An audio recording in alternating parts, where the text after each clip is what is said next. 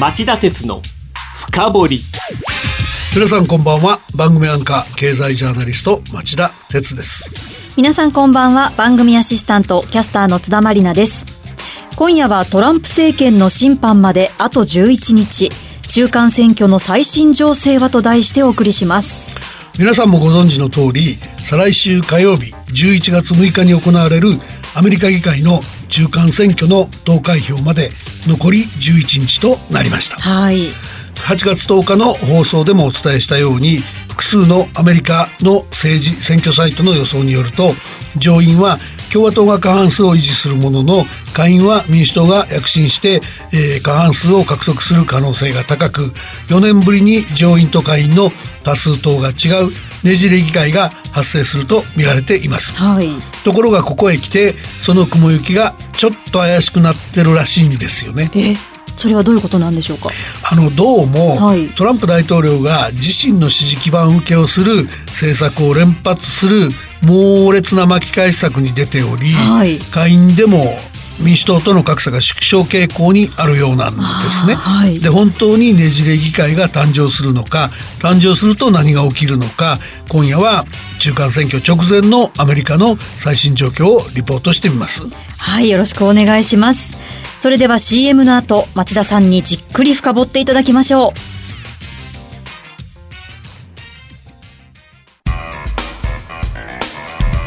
今日の深掘り町田さん、そもそも中間選挙ってどんな選挙なんでしょうか？あの、8月と同じこと言いますけどね。はい。アメリカでは2年に1回、西暦の偶数年の11月の第1月曜日の次の火曜日に国政選挙が行われることになっていて、はい、そのうちの4年に1回の大統領選挙がない時に行われる方の選挙を中間選挙って呼ぶんですね。はい、で、連邦上院議員の3分の1、連邦会議員の全てが改選されるほか、州によっては同時に、えー、任期が満了した州知事選挙、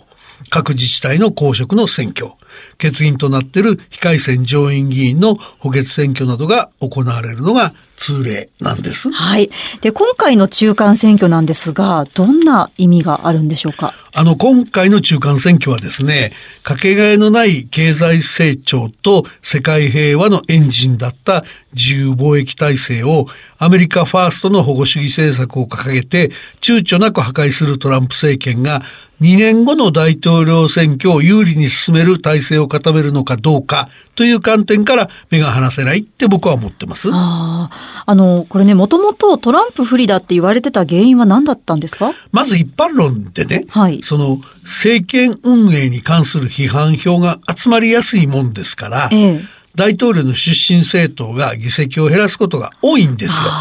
第二次世界大戦後に行われた18回の中間選挙で大統領が所属する政党は平均して下院で26議席失ってます。つまり過去のパターンから見るとトランプ共和党は不利とされてたってことですね。なるほど。あの、他にも原因はあったりするんでしょうか？三つありました。はい。一番目がファームベルトの動揺。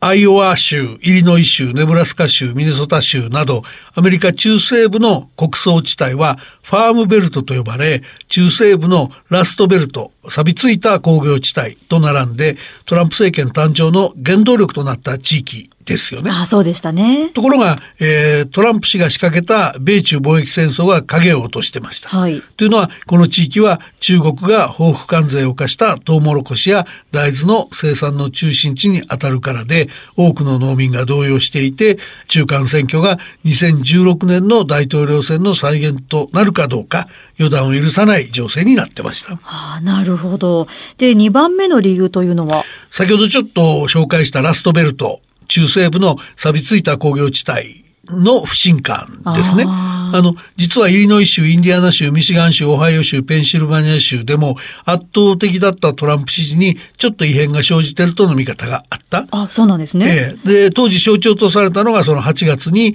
中西部オハイオ州で投開票があった連邦会員第12区の補欠選挙。はい。1983年から共和党が議席を維持してきた選挙区で、現職議員の引退に伴い地盤を引き継いだ共和党の新人候補が圧勝すると見られていたのに大接戦になっちゃったんですね。ああ、なるほど。で、最後3つ目の原因というのは？女性候補が特に民主党で増えてるんですよ。はい。で、あの、性暴力被害を訴える MeToo 運動を背景に、はい、アメリカではその昨年来、セクハラで告発された男性政治家の辞任が相次いだことに加えて、トランプさんに抗議する女性中心の大規模デモが各地で繰り返されており、はい、反トランプ大統領の立場から政治に強い参加意識を持つ女性が増えていると見られていた。ああ、もうこれだけの逆風が吹いているにもかかわらず、ここに来てトランプ有利だって言われるようになった背景は何なんでしょうか？えっとね、大別して2つあるんです。はい。で、1つが大統領自身が激戦区の応援にフル稼働してるっていうこと。はい。あの、アメリカの有力な新聞、ニューヨークタイムズ紙によると、えー、今回35州が改選される上院のうち、接戦と言われている8州に対し、トランプさんは共和党候補の手こ入れに行ってるんですね。はい。その結果、投票日直前の100日間の中で選挙活動をする日数は少なくとも40日に達して、2002年の、えー、ブッシュ大統領ジュニアの33日、オバマ大統領の2010年の36日と2012年の22日をいずれも大きく上回る勢いだっていうんですね。ああ、そうなんですね。で、二つ目というのは？えっとね、共和党のコアの支持層にアピールする政策を連発していることですね。はい、まずは20日にトランプ大統領はアメリカが旧ソ連との間で結んだ中距離核戦力、えー、INF 廃棄条約を破棄する意向を表明しました、はい、条約の制限を受けずに戦力増強を進める中国に対抗する姿勢を明確にすることで反中国意識の強い自身と共和党の支持層の支持固めを狙ったもんだと見られてます、はい、それから21日には心と体の性が異なるトランスジェンダーの存在をトランプ政権が事実上否定する措置を検討していることが新聞報道で明らかにされました。はい、でこれはその性の定義を生まれつきの性別に限定するっていうもので、ええ、個人の選択に委ねたオバマ前政権の方針を覆すものなんだって言います。から22日は2つあるんですけど、はい、トランプさんが南部テキサス州ヒューストンの集会で中間層への10%の所得減税の具体案を来週にも公表すると宣言した。はい、から2017年末に、えー、成立した大型税制改革に続く追加減税策ですから選挙民喜びますよね。そうですね。うん、で同じ日にトランプさんはそのアメリカに向かう中米からの移民集団の出国を食い止められなかったことを理由に、はい、ガテマラホンジャラスエルサルバドルの3カ国への経済援助停止措置を表明しました。はい。もう本当に連発で、時代に逆らうような乱暴な政策を次々と出している感じがするんですが、これ本当に効果あるんですか？普通の人が相手じゃなくて、はい。トランプさんの支持層がターゲットですから、はい、選挙対策としては効果があるみたいなんですね。で、8月の放送では共和党の先行きに影を落としているのはトランプさんに対する支持率の低さだって指摘したんですね。そうでしたね。ねあの時は、えっ、ー、と、政治専門サイトの RCP、リアルクリアポリティクスが、えー、調べたトランプ大統領の支持率は43.3%だったんですね。はい、で、その後、まあ人気が落ちて、9月半ばには40%割れ寸前まで下がってたんですよ。ですが、えー、昨日の支持率はなんと44.7%と、えー、一連の政策を打ち出す前の先週土曜日10月19日の43.9%から0.8ポイントも急進したんですね。そうなんですね。で、RCP の木曜日現在の政党支持率は民主党が49.4%、共和党が42.1%と、えー、7.3ポイントの差があるんですけども、はい、実はこれも9月4日に9.5ポイントの差があったことを思えば明らかに共和党を巻き返してきてますよね。そうですね。あとあの獲得議席の予想はどうなってるんですか？えっとね最新の上院の議席の獲得予想は、はい、RCP が共和党53に対し民主党47、はい、から別の、えー、結構有名なんですけど選挙の分析サイトのザ・クック・ポリティカル・レポートによると、えー、民主党は49共和党は50、えー、不明が1となっており共和党が過半数を死守しそうな勢いですよね。はい。で一方下院については、えー RCP によると民主党が205共和党が199を固め残り31議席で接戦を繰り広げてる。はい。から、えーザ・クックポリティカルレポートでは民主党が209共和党が196を固め残り30議席がせめぎ合ってるっていう状況だそうです、はいだからまああの予断許さないし共和党が猛烈に巻き返していることも事実なんですが今の状況だとまだなんとか僅差で民主党が第一党の座を奪還してもおかしくない